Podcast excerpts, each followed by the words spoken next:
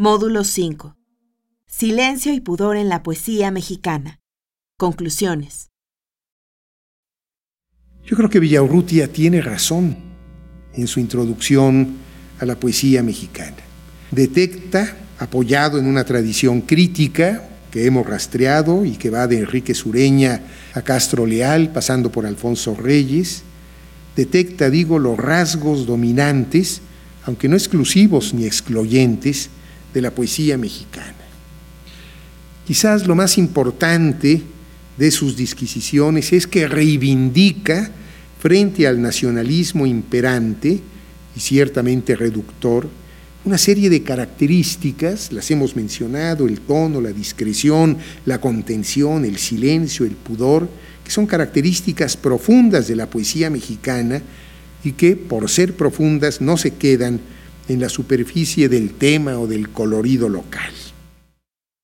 Por otra parte, hace suya una tradición y le imprime un carácter canónico, después de haberla detectado, para inscribir, eso es cierto, su propia obra en esa tradición poética mexicana, toda vez que esa mexicanidad fue negada a la poesía de Javier Villaurrutia y de la generación de contemporáneos. Lo que es cierto es que Javier Villaurrutia contribuyó a que nos conociéramos mejor, más profundamente y sin prejuicios ideológicos coyunturales. Las consideraciones de Villaurrutia se corresponden, sí, con la época que le tocó vivir, una época en la que se amenazaba la verdadera expresión nacional, según Villaurrutia, que seguramente era más verdadera que la impuesta por un discurso no exento de demagogia.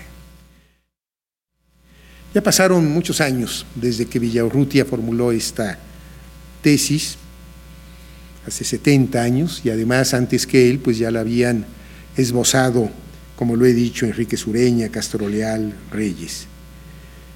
¿Son vigentes estas consideraciones de Javier Villaurrutia? Yo creo que sí lo son si las vemos retrospectivamente. Es decir, lo que Javier Villaurrutia dijo de su poesía, de la poesía de sus contemporáneos y de la poesía preexistente a esta generación, yo creo que es cierto. Pero si me preguntaran si en la actualidad la tesis de Villaurrutia sigue vigente, yo diría que quizá no. ¿Por qué? Pues porque Villaurrutia está respondiendo al tema de la identidad, aunque sea para negar la actitud tan deliberadamente identitaria que plantearon los nacionalistas de su momento.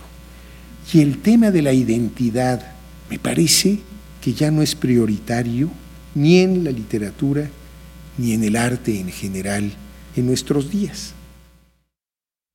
Edmundo Gorman decía que si nos preocupaba tanto la búsqueda de la identidad nacional es porque reconocíamos que la habíamos perdido. Si no, no la andaríamos buscando todo el tiempo.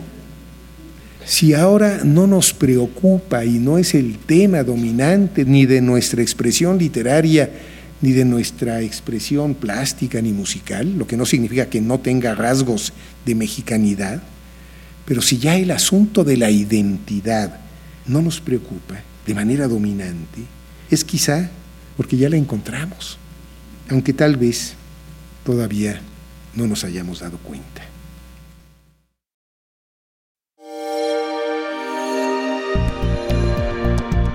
Descarga Cultura. Descarga cultura. Punto UNAM.